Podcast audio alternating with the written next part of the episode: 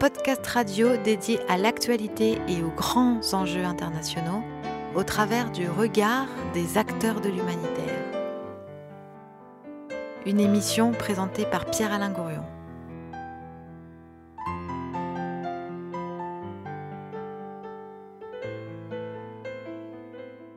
Avec aujourd'hui euh, un Human nouveau sur l'insertion, mais l'insertion par les langues, l'insertion par les langages euh, utilisés par euh, les hommes qui, qui bougent, qui se déplacent, qui migrent.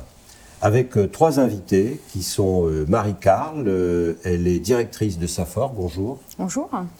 Avec euh, Guillaume Chauss, euh, qui est l'un des fondateurs euh, de Causon, bonjour. Bonjour. et avec euh, Amar Zalt, qui est un professeur d'arabe d'origine syrienne et de nationalité française. Bonjour. Bonjour à vous. Dites-nous bonjour en arabe. Ahlan wa sahlan. Voilà. Merci. Euh, Marie-Carle, donc, vous occupez de- d'une association qui s'appelle SAFOR, S-A-F-O-R-E, E. euh, Savoir, Formation, Réinsertion. Oui, C'est bien ça? Tout à fait. Et donc, euh, bah, j'ai déjà tout dit. Ah bah non. Il reste quoi? 30 ans, ça fait 30 ans que ça force cette année, Oui. existe. Euh, et voilà, du coup, avec une équipe de formateurs euh, qui, euh, depuis 30 ans, du coup, travaille voilà, à former les demandeurs d'emploi principalement, mais pas que, sur le français langues étrangères, les personnes en situation d'illettrisme, d'alphabétisation, mais aussi l'anglais, parce qu'on a développé, même euh, avant, il y a eu des cours d'arabe, il y a eu d'autres choses euh, dans le passé. Et du coup, qui euh, œuvre sur euh, voilà, quatre sites de formation, mais ancrés principalement au départ à Vénissieux, c'est notre siège social, au cœur de la cité, euh, qui ensuite est donc aussi euh, à Lyon-Neuf, à la Duchère, également euh, bien ancré, et sur Corba, dernièrement. D'accord. Et alors vous, vous êtes directrice de cette, de cette institution euh, depuis longtemps? Et maintenant, depuis mi-novembre. D'accord. Et avant, vous aviez fait quoi? Avant, j'étais euh, responsable de formation dans l'aide à domicile, Dans Pour, l'aide à domicile ouais, pour D'accord. 250 salariés. Oui. Et avant, j'étais dans, responsable d'un organisme de formation dans l'aide à domicile au niveau national. D'accord. Et je remonte encore. Oui. Euh, j'étais, je suis partie euh, au Sri Lanka pour m'occuper d'organismes de formation en maçonnerie charpenterie. En maçonnerie charpenterie, qui est l'une de vos spécialités. Pas du tout. non, non, j'ai fait Bioforce, l'école de l'humanitaire. Ah, vous avez fait Bioforce, d'accord, Voilà. qui, est- qui est l'un des fondateurs de cette émission, au passage. euh, Bah, très bien. D'accord, vous avez fait Bioforce, et, et là-bas, vous avez appris la, la charpenterie. euh, J'ai surtout appris euh, à essayer justement de parler anglais pour apprendre le, le singalais et euh, à m'occuper des finances. J'étais chef, chef de projet là-bas, D'accord. de trois D'accord. centres de Donc, formation. vous avez été chef de projet là-bas au Sri Lanka, et puis, euh, et puis maintenant vous êtes chef de projet, enfin c'est la même chose, en France, sauf que vous dirigez cette, euh, cette institution qui s'appelle euh, SAFOR. Oui, Voilà, Guillaume Chaussé, vous, euh, vous êtes euh, causons, Tout à fait. c'est-à-dire parlons, Oui, c'est ça. mais c'est pas le magazine féministe. Non, pas celui-là. Même si on se rejoint sur certaines idées, Oui. on est totalement différents. Vous êtes féministe? Un peu. D'accord. bon, causons donc. euh, alors, qui fait quoi Euh, Quelle est l'activité principale de cette, de cette association que Eh vous ben, avez fondée C'est ça, il y a 4 ans, euh, avec Hélène Ramajo et un, un super collectif de bénévoles. Oui. On l'a fondé à Paris, il y a 4 ans. Et on était notamment inspiré par une association brésilienne qui s'appelle Abraço Cultural. Abraço cultural, c'est joli ça. ça. hein Mm. L'embrassade Exactement. culturelle. Exactement. Comme en tango argentin. C'est ça. Donc on de- d'emprunter euh, au monde euh, et de ramener en France aussi euh, cette idée-là. Et donc le but pour nous, c'est de favoriser l'échange interculturel entre les personnes de la société d'accueil et les personnes qui arrivent et qui sont là et qui ont envie aussi de partager ces moments-là. Donc pour cela, on fait plusieurs activités. On fait des cours de langue, dont la particularité est que nous n'enseignons pas le français à ces personnes, mais c'est eux qui nous enseignent. Le but, c'est d'inverser la- la posture. C'est eux qui vous enseignent leur langue. C'est ça. Ils nous enseignent l'arabe, euh, notamment grâce à Amar. D'accord. Ils enseignent le persan, ils enseignent le russe, le turc, bambara, bientôt l'arménien, euh, et l'anglais pour les enfants aussi. L'anglais pour les enfants. C'est ça. À destination des enfants. Et à côté de ça, on fait des événements interculturels, euh, donc pour fêter euh, une langue pour fêter une culture, etc. On va essayer de travailler en fait sur cet échange interculturel parce que pour nous, cette position d'accueil, elle nécessite qu'on fasse ces efforts-là pour apprendre les langues. Voilà, avec donc cette originalité forte qui est qu'il ne s'agit pas pour vous d'insérer par, par la langue française, mhm. euh, mais d'insérer ou de contribuer à l'insertion par la langue d'origine. Tout à fait. Peut-être qu'Amar veut rajouter quelque chose. Oui, ben en tous les cas, euh, Amar, merci d'être avec nous aussi. Amar Zalt, euh, professeur d'arabe. donc, donc nous, peut-être dites-nous votre, votre parcours, puisque vous arrivez vous êtes arrivé de Syrie, c'était quand ça? Euh, Je suis arrivé en France euh, il y a 8 ans, presque 8 ans, un peu, plus. Donc avec l'événement qu'on a tous euh, donc, témoigné. Partir avec mon sac de voyage, etc. Donc tout ça. Vous aviez quel âge? Donc j'avais 28 ans. D'accord, et vous êtes parti dans quelles conditions Tout seul, avec la famille Je suis parti, voilà, donc, de crainte de ne voilà, de pas être associé à la, service militaire, de ne pas être voilà, partie de, voilà, de combattants sur euh, terrain. Vous étiez dans quelle ville en Syrie? Donc j'étais à, Alep, donc euh, bien connu, euh, c'est la deuxième ville en Syrie. Donc voilà, je suis parti au milieu de ma carrière professionnelle, donc j'ai tout laissé derrière moi. Vous étiez déjà professeur? J'étais déjà professeur au lycée, euh, au collège, plusieurs années d'expérience euh, avec les, euh, les lycées et les collèges. Et puis voilà, pour se retrouver à zéro en France. Donc voilà, j'ai gardé cette idée de voilà, garder mon métier parce que c'est ma seule carrière. Mais j'ai dû voilà, commencer à zéro pour trouver mon chemin, reconnaître mon diplôme, apprendre une nouvelle langue et puis euh, garder un œil sur l'aspect économique, euh, faire, euh, faire, donc répondre à ses besoins économiques et Est-ce que ça a été facile pour vous de, de, déjà d'arriver, d'arriver en France et de, est-ce que vous avez trouvé des aides? Est-ce que ça a été difficile? Est-ce que vous avez passé une époque où vous étiez sans papier? Euh, Comment ça s'est passé? Euh, C'était traumatisant déjà d'avoir euh, une nouvelle licence, de laisser tout derrière vous et puis donc, de commencer à zéro surtout euh, quand on a un diplôme euh, bien supérieur, quand on a un master, etc. Vous pensez que c'est plus difficile si on a un niveau culturel élevé Oui, oui, oui. c'est plus difficile de tout lâcher derrière et de, commencer à zéro. Pourquoi? Parce que c'est des, fortunes qu'on a consacrées de temps, qu'on a déjà des, choses qu'on a investies énormément, un projet qui est au milieu. Donc euh, c'est plus facile à quelqu'un qui, est, voilà, exemple, qui a un métier de se retrouver euh, un métier artisanal, etc., qui peut vous transmettre, que euh, voilà, un, quelqu'un de, voilà, de diplômé, de, surtout quand on, quand on a un, pays un peu plus loin de, tout ce qui est reconnaître son diplôme, reconnaître sa langue euh, maternelle, tout ça. Voilà, parce qu'on pourrait penser aussi que, que, quelqu'un qui a, comment dire, un, un, un, niveau intellectuel plus important a plus de capacité d'adaptation par exemple, à une nouvelle réalité Je ne sais pas. Euh, c'est un, quelque chose, pour moi, c'est double tranchant. Donc, euh, c'est à la fois, il est plus adaptable aux sociétés parce que voilà, il, a, il sait un peu la manière de penser. Oui.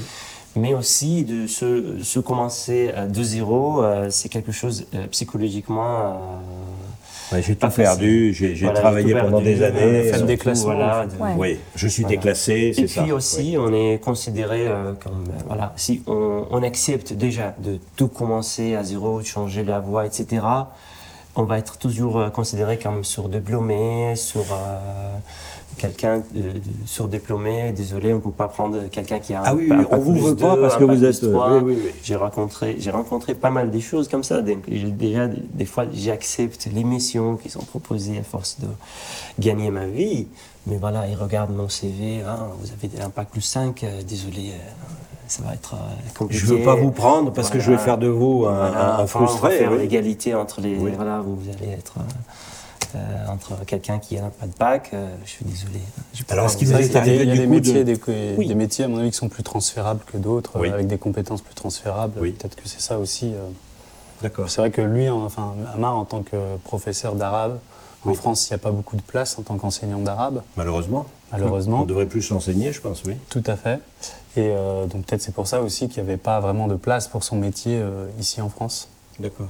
Oui, bah, après, oui, euh, pour euh, passer à cette euh, porte, donc j'ai laqué pas mal de portes de métiers pour gagner ma vie. Donc j'ai fait de pizzaiolo, des préparateurs de commandes, j'ai fait des conversions professionnelles. Mais alors, quand vous cherchez un boulot de pizzaiolo, par exemple, qu'est-ce que vous faites? Vous maquillez votre curriculum vitae et vous oui, dites bah, surtout pas que vous êtes fait diplômé. Un, un CV euh, à zéro, donc je sais faire des, des pâtes, etc.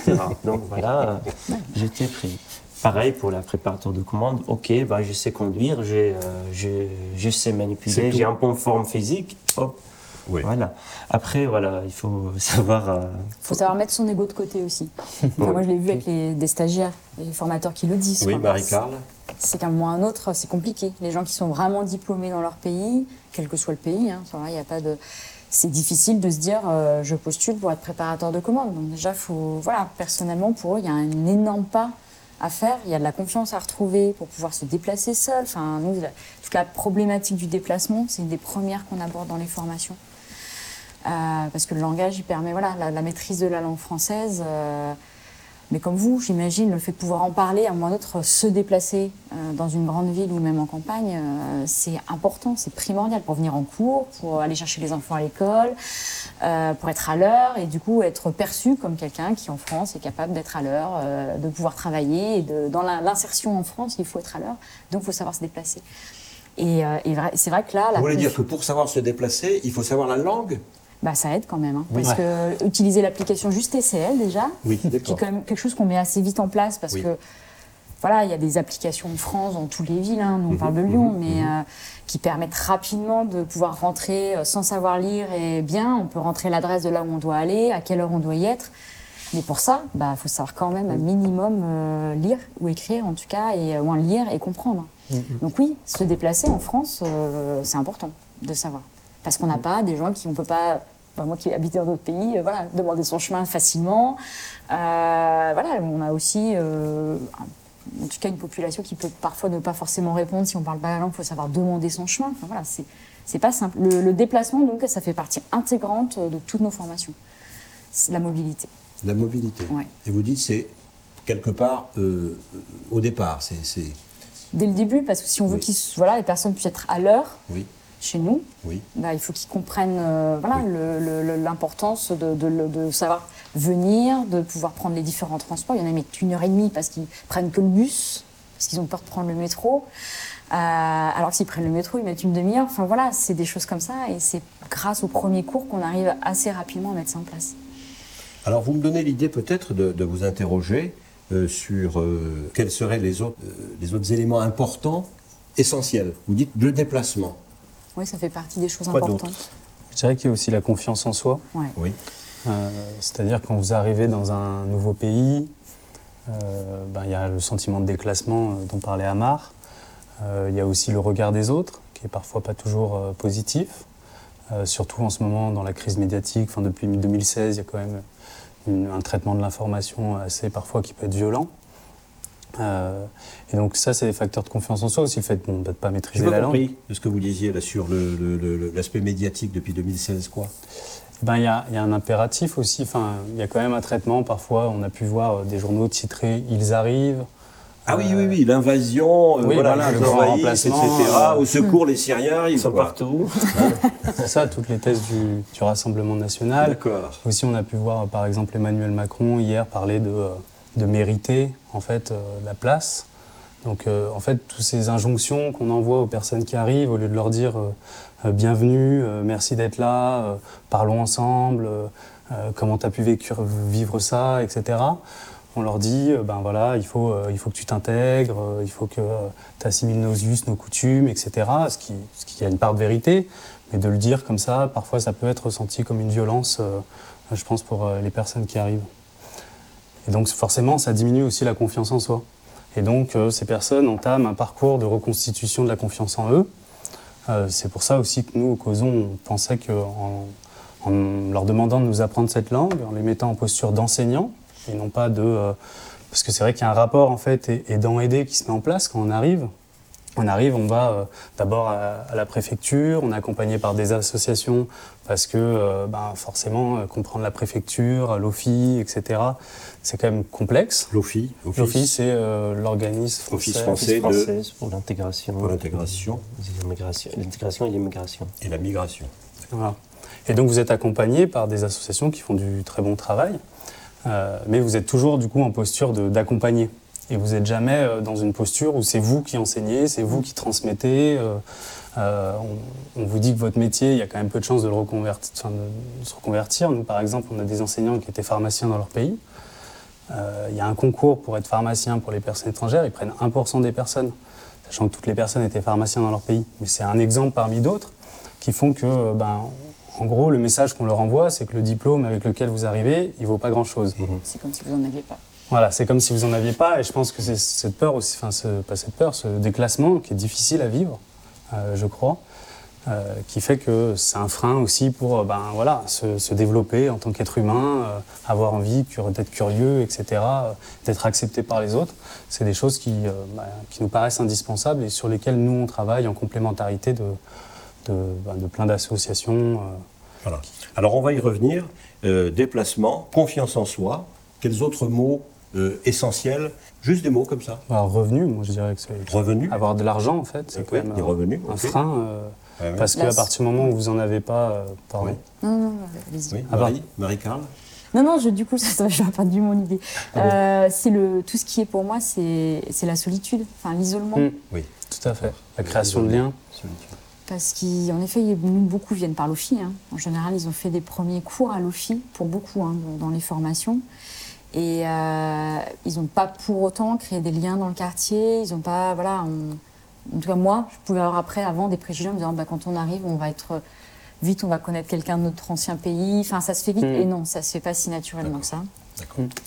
Nous voilà partis, euh, tous les quatre, euh, sur ce chemin de, de, la réflexion, le début de réflexion sur l'insertion par, par les langues.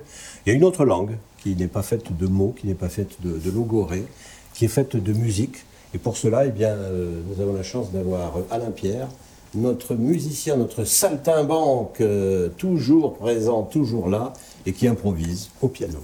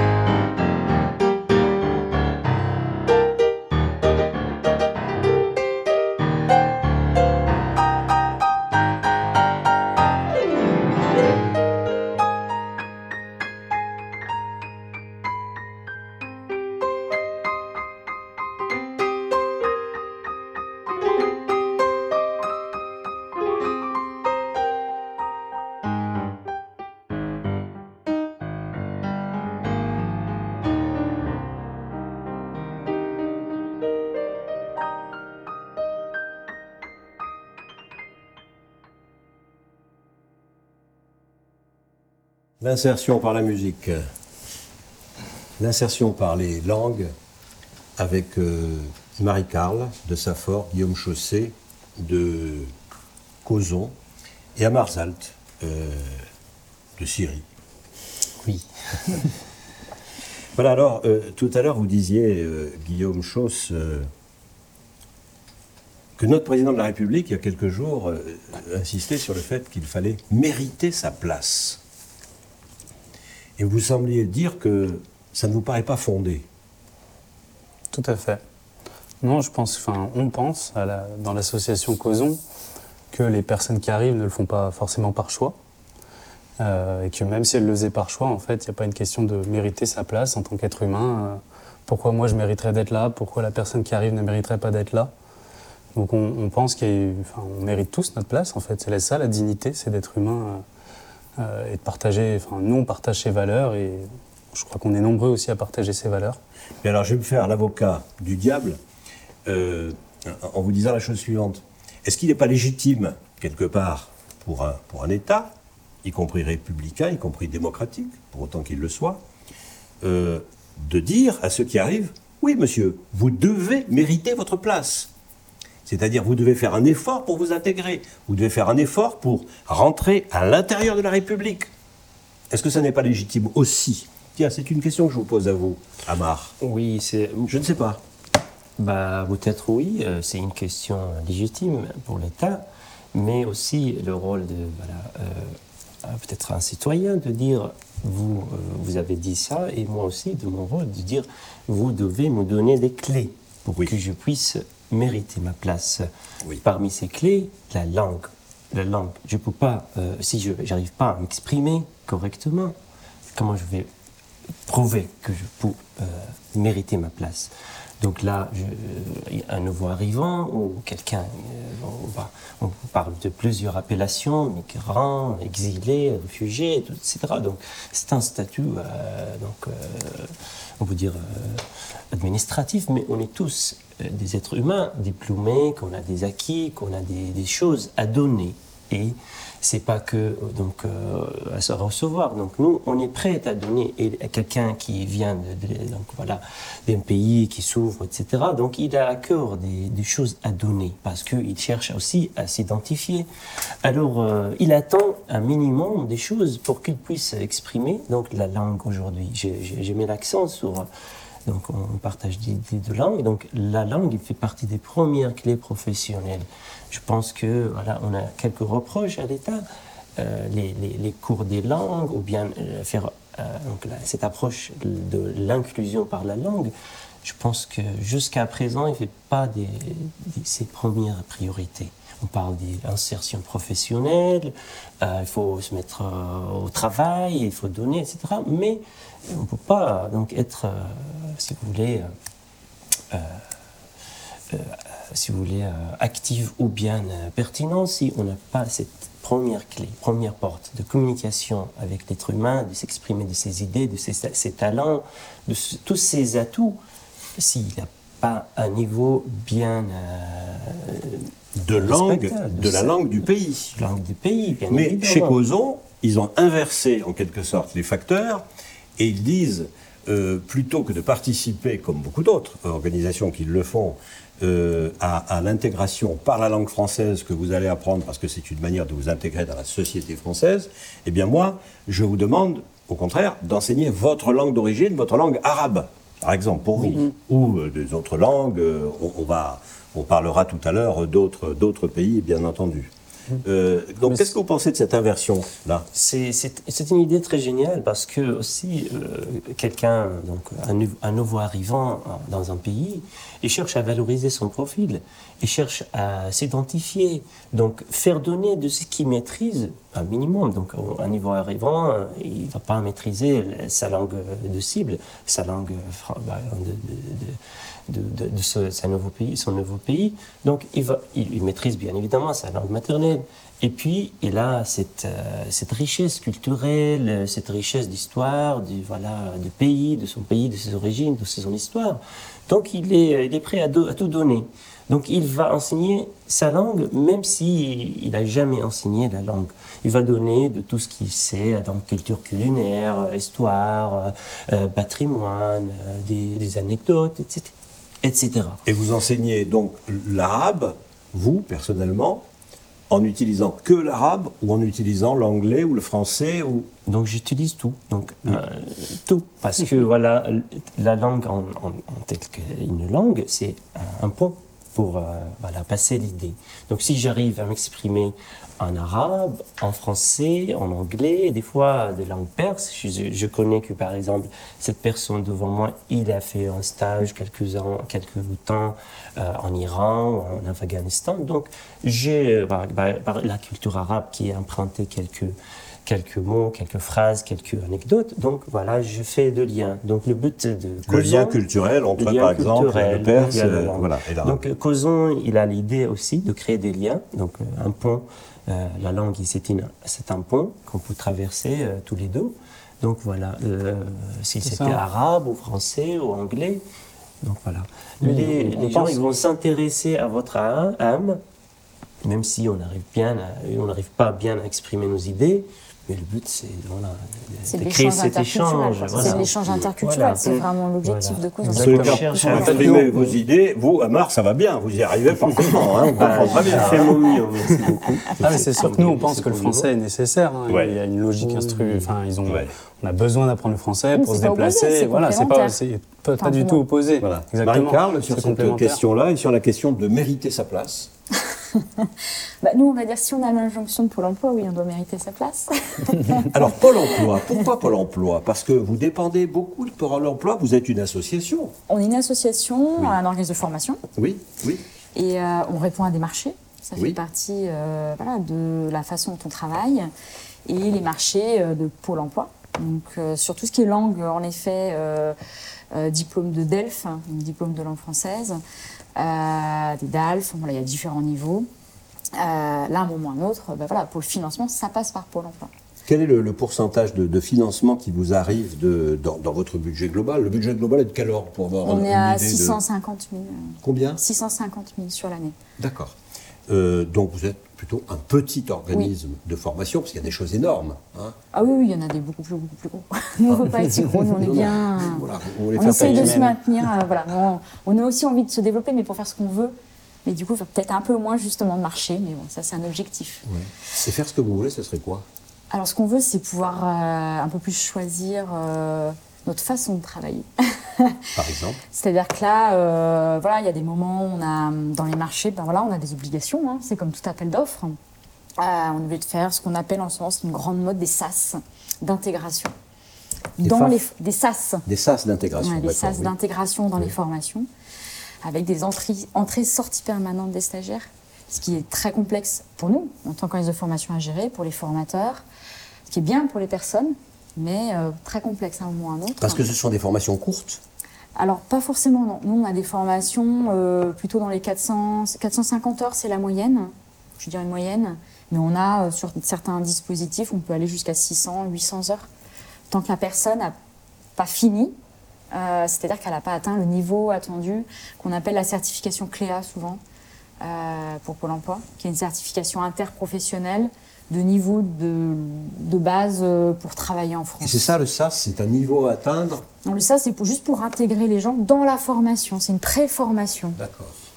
Et c'est des choses où nous, on, voilà, on, on, y va, on le fait, mais c'est vrai que si on devait le faire à notre sauce, on le ferait peut-être pas comme ça. On y mettrait peut-être un peu plus euh, de théâtre, on prendrait peut-être un peu plus de temps aussi. On y mettrait, euh, bon alors en ce moment c'est lié aussi au contexte, hein, mais on y mettrait plus de découvertes. On l'a toujours fait, hein, de partir d'aller au musée, d'aller découvrir la ville, les formateurs. Euh, dans le cadre, on en parlait tout à l'heure de la mobilité, euh, voilà, ils emmènent aussi les groupes pour les aider à se déplacer avec eux et à se repérer en ville, euh, à faire, ben voilà, du, ils en parlent dans, dans, dans, les, dans les témoignages, mais dans du tourisme, de pouvoir faire voilà ce genre de choses aussi dans leur propre langue, parfois, mmh. peut-être après derrière. Et, c'est vrai que voilà, si on devait faire d'autres choses, on irait aussi, peut-être, on le fait déjà, mais on va beaucoup aussi sur les travailleurs en situation de handicap, parce que nous, l'insertion euh, par le langage, c'est pas que euh, des personnes venant euh, de pays différents de la France, c'est aussi des gens qui sont chez nous et qui, grâce au langage, peuvent aussi s'intégrer dans la société alors qu'ils en font partie.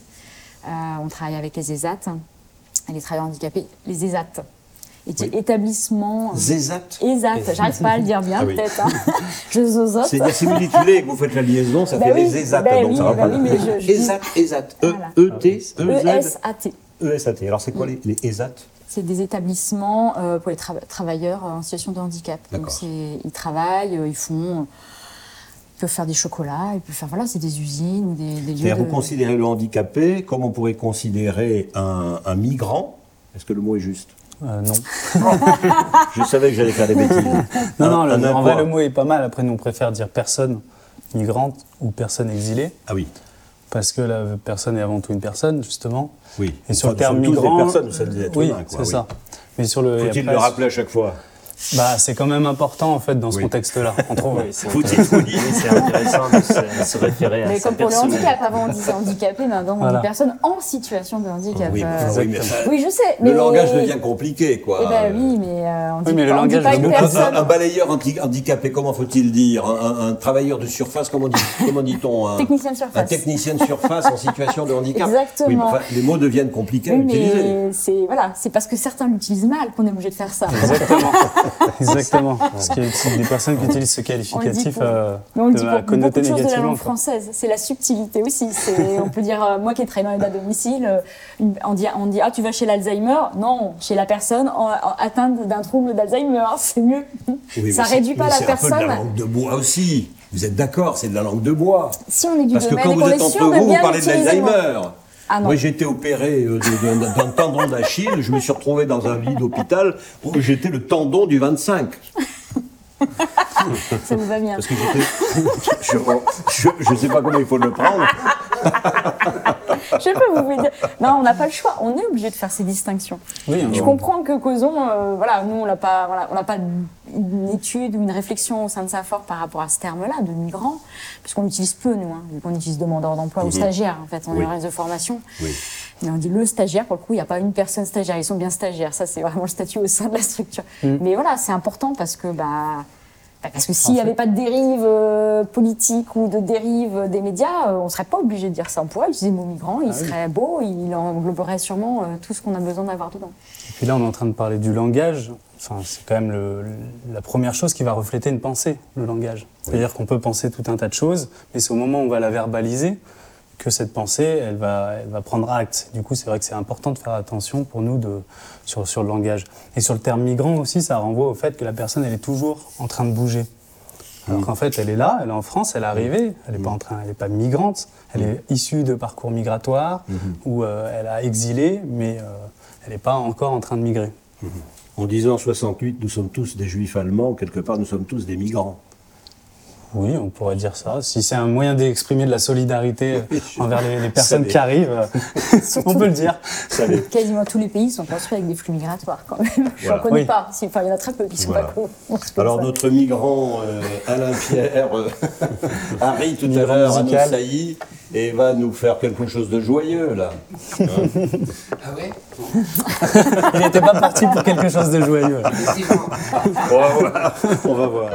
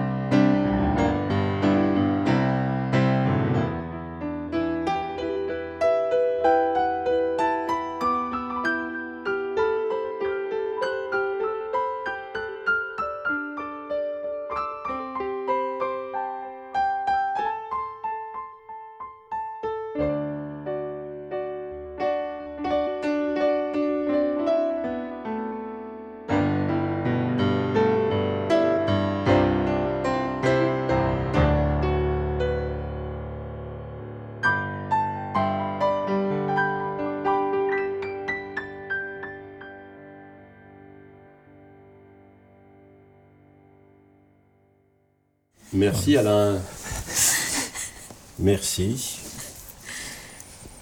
Voilà, parce que c'est aussi la musique qui permet euh, de communiquer parfois mieux que les mots. euh, des fois, quand on est comme ça dans la logorée, dans le logos, euh, dans les mots que nous utilisons pour faire cette émission, Human, merci d'être avec nous. Parfois, les mots nous trompent aussi. Et la musique nous ramène à des réalités toutes simples. Alors, ces réalités, euh, notre équipe est allée, euh, sous la direction de Clément, qui est aux manettes, au son, est allée euh, la rencontrer chez, chez vous, chez Safor. Et on a ramené un certain nombre d'images qui ont été montées. On va regarder ces images et puis vous, vous réagirez euh, sur euh, les trois femmes qui ont été interviewées.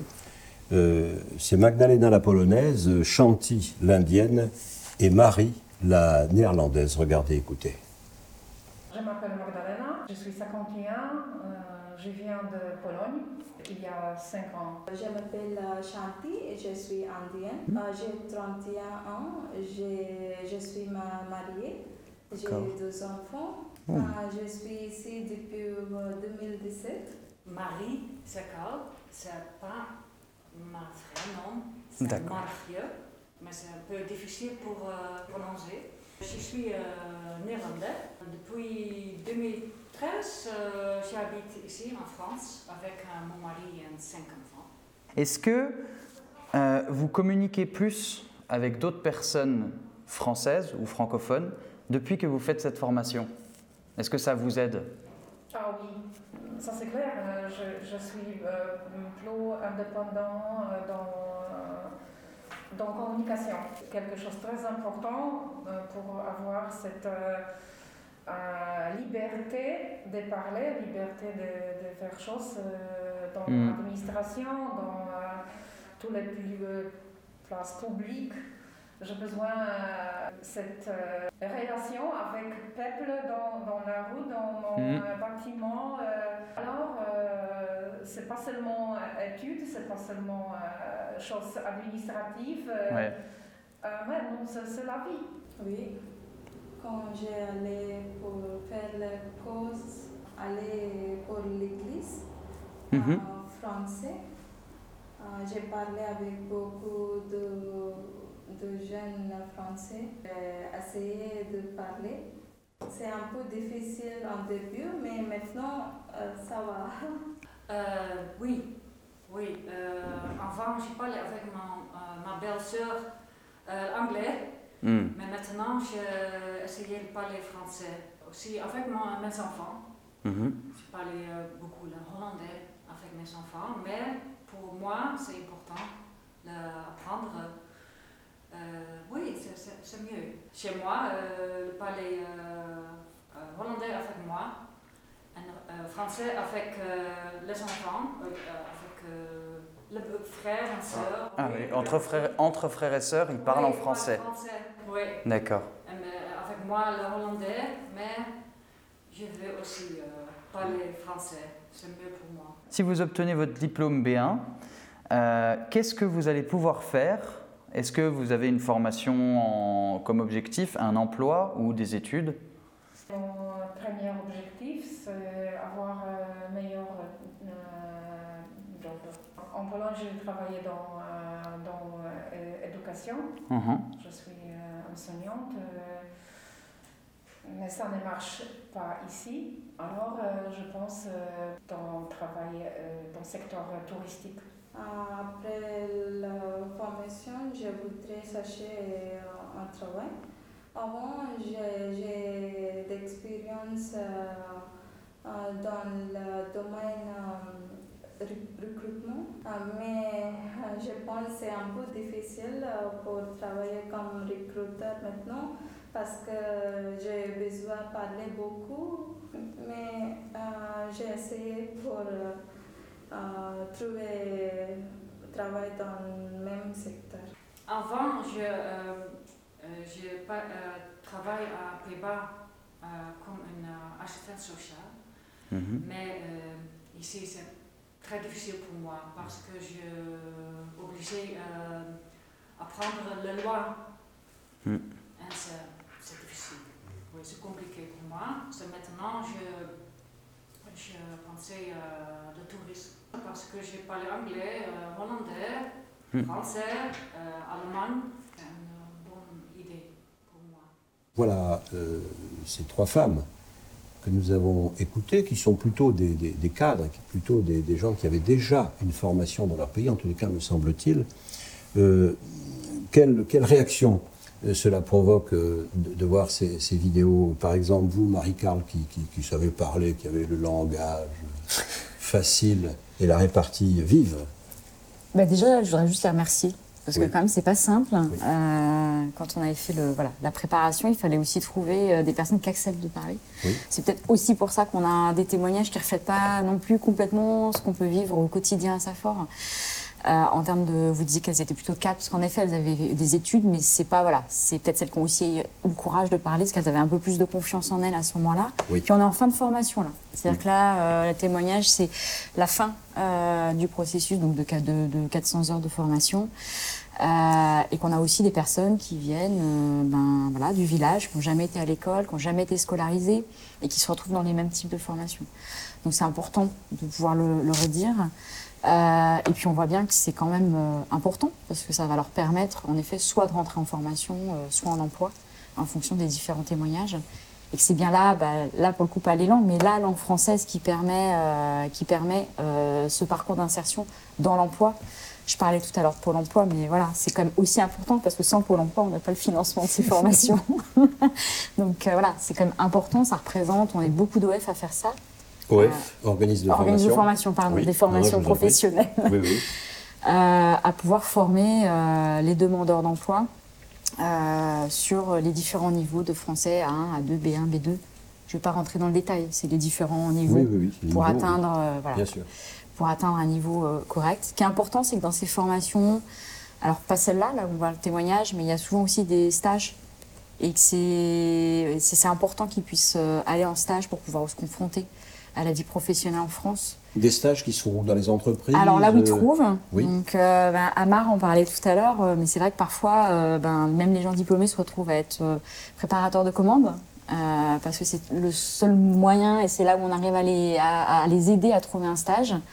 Alors soit en effet ils sont perçus comme surdiplômés, donc ils mettent pas en avant ça, euh, soit euh, ils y vont et bon, bah, il faut que eux ils apprennent aussi un peu à mettre leur ego de côté pour pouvoir se dire là ça me permet de rentrer, mettre un pied dans le monde professionnel français avec nos normes, euh, pour derrière pouvoir vraiment faire ce que j'ai envie de faire, en tout cas une première étape d'une formation qui me plaît euh, en France. Parce que reconnaître les diplômes euh, étrangers, ça reste compliqué en France. Ça, euh, pour le coup, je l'ai aussi vécu côté euh, dans mon ancien travail, c'est très compliqué, c'est long et c'est payant en plus sûr. pour les personnes qui le veulent. Qu'est-ce qui est payant de faire reconnaître le diplôme étranger? Oui, même euh, un- moi dans l'aide à domicile, quelqu'un qui avait un diplôme d'aide à domicile en Italie, qui Oui. est quand même un pays qui a un, f- a un flux migratoire important, on le sait, euh, c'est pas reconnu en France. Donc euh, il ne pouvait pas être classé au même niveau de salaire que des gens de France qui ont le même diplôme.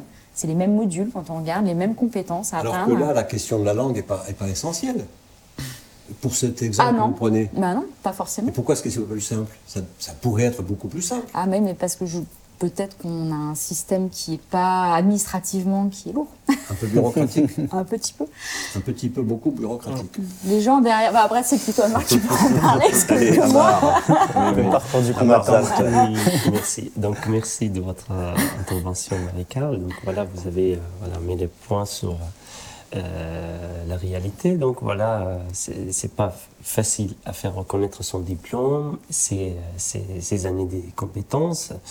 Mais malgré que peut-être son, son métier est bien cherché en France, etc. Donc, par exemple, les dentistes, les, les médecins, etc., ils vont passer de, de concours qui va coûter de temps et de l'argent. Et euh, voilà, c'est un sur, euh, je ne sais plus, hein, des, voilà, par exemple, je vous posais, je peux vous donner euh, voilà, mon exemple de situation pour être agrégé ou bien passer le concours de fonction publique ou bien de enseignant Pour en être agrégé public. d'arabe dans le, dans le D'accord, système voilà. français. Il faut oui. attendre 5 ans pour avoir une annonce, pour euh, quelques places de disponibles. Donc il faut aussi un niveau supérieur de français parce qu'il faut présenter en français, écrit, oral et euh, compréhension. Oui. Tout ça. Donc pour enseigner sa langue, il faut maîtriser la- le français en tous les moyens. Donc voilà, c'est. Vous trouvez que c'est exagéré, ça, par exemple? Je ne sais pas. C'est une question. Oui, beaucoup, beaucoup Oui. trop. Oui, beaucoup trop. Parce Oui. que voilà, pour enseigner ma langue, il faut euh, adhérer, adhérer à 100% de la langue de cible. Ce qui est un peu. euh, On est quelque part sur la même Compliqué. question que tout à l'heure, cette, cette affaire de, de républicanisme, un peu, euh, qui, qui vient souvent s'opposer euh, euh, à ce qu'on, à- quand on, à- à- au communautarisme au pluriel. C'est-à-dire que on met la langue en avant, le système français va mettre la langue française en avant, le système américain va mettre la langue anglaise en avant, je suppose, euh, dans, des, dans des conditions euh, semblables. Vous qui avez voyagé, c'est, c'est aussi... euh, est-ce que c'est une spécificité française, ça Un peu. Mais Allez-y, allez-y. Non, mais c'est plus oui. simple dans d'autres pays quand même, même euh, anglophones. hein. Chez les Euh, anglophones, c'est plus simple bah, déjà, il n'y a pas besoin de lettre de motivation pour trouver un travail. Hein. euh, c'est pas nécessaire. Chez nous, on est même pour euh, trouver un travail de technicien de, surfa- de surface. Oui. euh, souvent, il faut une lettre de motivation pour prouver qu'on a envie de travailler, de gagner de l'argent. Euh, alors que la plupart des pays anglophones, non. Il n'y a même pas forcément besoin d'un CV, une recommandation peut suffire et un simple CV euh, à l'expérience, elle est mise en avant. Moins La, bureaucratique. ouais, la compétence transversale, elle est mise en avant. Mm, mm, mm. Ça, euh, on, on y arrive, mais il y a des gens qui veulent y arriver, parce qu'il y a quand même beaucoup de gens de terrain qui travaillent à ça. Il y a malgré tout, quand même, pour défendre un peu, il y a quand même des réformes aussi qui, vont, qui doivent aller dans ce sens-là, si elles sont bien mises en place. Le compte personnel de formation, l'objectif, c'est de redonner aussi des billes et de l'argent aux Français pour qu'ils puissent, à un moment ou à un autre, euh, ou même pas, pour l'instant, aux travailleurs, c'est pas aux Français, c'est aux salariés, c'est justement important, euh, pour qu'ils puissent Oui, faire ce qu'ils veulent. Une question de définition, oui. Mais oui, parce que là, du coup, justement, c'est un droit aux salariés. Donc, nous, on a des gens qui ne parlent pas bien le français, mais qui sont salariés avec des petits contrats. Et on n'en est pas encore là, mais il y a des, on en parle dans des, avec les partenaires, de pouvoir se dire, ces gens-là, on peut aussi qui, voilà, euh, mutualiser leur, compte, leur argent dans le compte personnel de formation pour qu'ils puissent se payer des formations, soit du français, soit d'autres choses, du permis de conduire. Voilà, il y a ça, hein, ça va faire partie des choses qui peuvent rentrer en compte, hein, de- d'aider au permis de conduire pour la mobilité. Euh, Mais on ne va pas faire passer le permis de conduire en arabe, hein euh, Enfin, je ne sais pas. Qu'est-ce que vous en pensez? Euh, bah, pourquoi pas si euh, le but c'est de certifier qu'il sait conduire, etc. ça se fait, ça se fait à ma connaissance. Oui, mais par exemple, pour le code, pour le code, il faut connaître le français. Euh, oui, en français, Ah, certainement. Mais pour, euh, par exemple, pour passer, on peut solliciter un traducteur, par exemple, dans, dans ma, dans mon expérience, Oui. euh, solliciter un traducteur pour nous accompagner et pour Oui. faire éprouver que voilà, je sais, com- je comprends, mais bon, ma langue, la langue française, il me sert pas trop, mais je suis prof, donc je sais euh, conduire euh, bien, bien mieux que euh, quelqu'un suit. Et c'est là où on est complémentaires parce que quand on voit, nous, il y a beaucoup de choses, quand ils arrivent, ce qui est important, c'est les démarches administratives. Oui. La CAF, euh, Mm. Pôle emploi, euh, la sécurité sociale. sont- choses, ouais. Il y a beaucoup de choses comme ça où c'est complexe de comprendre qu'en en face, il n'y a pas forcément des gens formés. Euh, bah, à d'autres langues. Euh, Voilà, hein, les, les gens qui sont derrière les bureaux ou au téléphone, si on arrive, on les a pas derrière les bureaux. Et c'est là où ça peut être important d'avoir euh, Causon qui, dans- qui, voilà, qui permet aussi, euh, dans la langue maternelle, de la mettre en avant pour comprendre Mm. ces choses-là. Ça permet aussi de mettre euh, en confiance. En fait, nous, on a un tiers des, des personnes qui apprennent les langues, qui apprennent l'arabe chez nous, qui apprennent le persan, etc., sont des professionnels. euh, Il y en a de la CAF euh, ou qui travaillent dans des associations comme Forum Réfugiés et qui viennent là pour apprendre, ou des infirmiers aussi, qui viennent là parce qu'ils ont besoin, en fait, dans leur métier aussi, de, bah, de mettre en confiance la personne, de lui dire bonjour dans sa langue peut-être. et ça, c'est quelque chose. Pour lequel on pense justement qu'on peut faire des efforts mutuels, même si euh, forcément la personne faudra qu'elle parle français. euh, mais c'est vrai que pour conduire, on se demande si parler français c'est très utile. En tous les cas, savoir le lire pour euh, lire les inscriptions qui Oui, sont oui, pour sur lire les inscriptions sur le minimum panneau. des choses, ouais. Tout. Un minimum de choses. Un minimum. un minimum. Voilà. Parce que si je ne sais pas ce que signifie ralentir, euh, Oui. il y a des chances que je Lire ne un ralentisse pas. panneau, lire un panneau et puis. Oui. C'est Oui. le minimum des choses, oui. Vous avez cité, euh, vous avez cité euh, cette, cette association qui, qui organise, je crois, la marche des parapluies. Tout à fait, à laquelle nous serons, donc c'est le 19 juin, à Marche Oui. des Parapluies. Oui. Et Causon aura un stand, donc si euh, les auditeurs veulent venir nous rencontrer, c'est avec Alors, Qu'est-ce plaisir que qu'on c'est la marche des parapluies? Alors là, il faudrait mieux les appeler pour leur en parler. Pour en parler. oui. Moi, de ce que je perçois, c'est que c'est une marche, le, le parapluie est un symbole de la protection. Le Forum Réfugié travaille beaucoup sur la protection des, des personnes réfugiées. Euh, donc euh, c'est une marche pour euh, manifester aussi notre, notre volonté de protéger ce statut, qui est un statut international. Ok. Et pareil, euh, il était question aussi de parler du Forum des langues, euh, Oui. qui aura lieu également à Lyon, je crois, dans, dans peu de dans Je peu crois de que c'est le temps. 28 mai, Voilà. ou le 28, 29, euh, 30 mai. Donc c'est là, quoi. C'est là. Oui, oui. Et euh, j'en sais pas non plus énormément, mais ce que je peux vous dire, Ah, c'est moi, que pas du tout. Non, là, je vais, je vais, non, je vais joker là. Je, enfin, je, je sais que ça, voilà, je, je sais que c'est là, mais nous, on on peut pas y participer cette année. On y a été les autres années, mais là. D'accord. je sais qu'on y participera. euh, il est passé en ligne, Euh, donc je sais qu'on y participera, mais euh, c'est Le pas- Forum des langues aura lieu exclusivement en ligne, c'est ça? Il me semble. Après, à vérifier ainsi. euh, Oui. Bon, on a un intervenant qui nous en a parlé il y a peu de temps, Ah oui. qui participe en tant que comme de théâtre euh, à ce forum euh, des langues, euh, voilà, qui probablement, euh, par rapport à notre sujet, insertion par les langues, inclusion, disiez-vous, Oui, par les langues plutôt que insertion. C'est ça. C'est un terme qui, qui nous tient à cœur, comme à, à d'autres associations. Euh, en fait, la distinction, je ne suis pas un professionnel du langage, etc., ni un théoricien, mais la distinction que nous on fait, c'est que euh, insertion, en fait, on demande à la personne de s'intégrer, donc euh, de répondre à des attentes, à une culture, etc. Tandis que dans l'inclusion, il y a cette notion-là, mais il y a aussi la, la notion que ceux qui accueillent font des efforts. Donc c'est une, c'est un- une relation mutuelle, en fait, interculturelle. Ça rejoint notre débat sur mériter sa place. Exactement. Oui. Et en fait, nous, pour nous, c'est important de faire, euh, faire ensemble, de faire avec, de faire des efforts. Nous, on est ravis de voir qu'il y a des apprenants qui vont apprendre le farsi pour pouvoir parler euh, avec des personnes qui arrivent de, de Perse, euh, enfin de, de l'Iran ou d'Afghanistan, pour leur parler.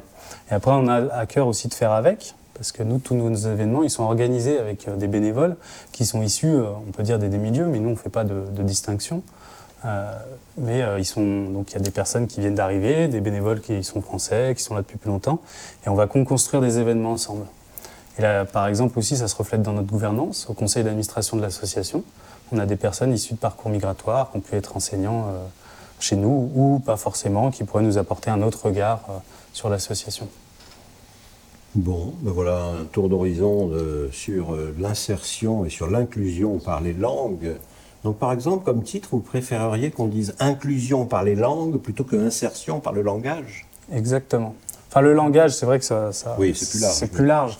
Mais les langues, parce que tout le monde, faut qu'on, enfin, faut qu'on tous fassent des efforts. Euh, euh, eux, ils en Mhm. Font. Les personnes les qui arrivent en font déjà beaucoup, beaucoup. Je peux Oui. vous le dire. Enfin, Amar en a parlé. euh, on pourra en parler pendant des heures. Ils font énormément d'efforts. Et nous, la société aussi euh, civile d'accueil, il faut aussi qu'on fasse des efforts.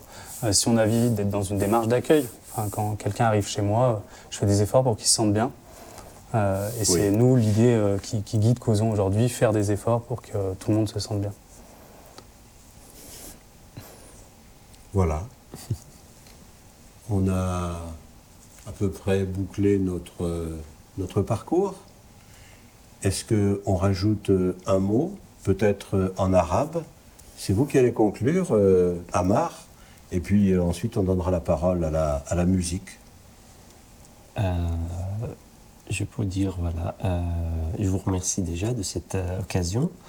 Et puis, pour en parlant de l'inclusion, donc faire pratiquer la langue fait partie de sa liberté aussi, donner, donner un peu sa liberté. Donc il va sentir donc la, la- la liberté, le mot hurriya, fait partie des priorités, en, donc des- fait partie des... Hurriya, c'est la- Hurriya. C'est la- Hurriya. c'est la- Voilà, c'est peut-être en, en parlant sa langue, il va sentir un peu cette euh, liberté qui va, qui va peut-être faire être la- le premier bas vers son inclusion. le premier pas vers son inclusion. Eh bien, merci, euh, merci à vous trois. Merci à Merci de l'invitation. Merci à, à vous d'avoir suivi cette, euh, cette émission et euh, à bientôt pour un autre Human. Mais avant notre générique de fin, encore de Alain Pierre, encore euh, de notre, euh, de notre immigré euh, national.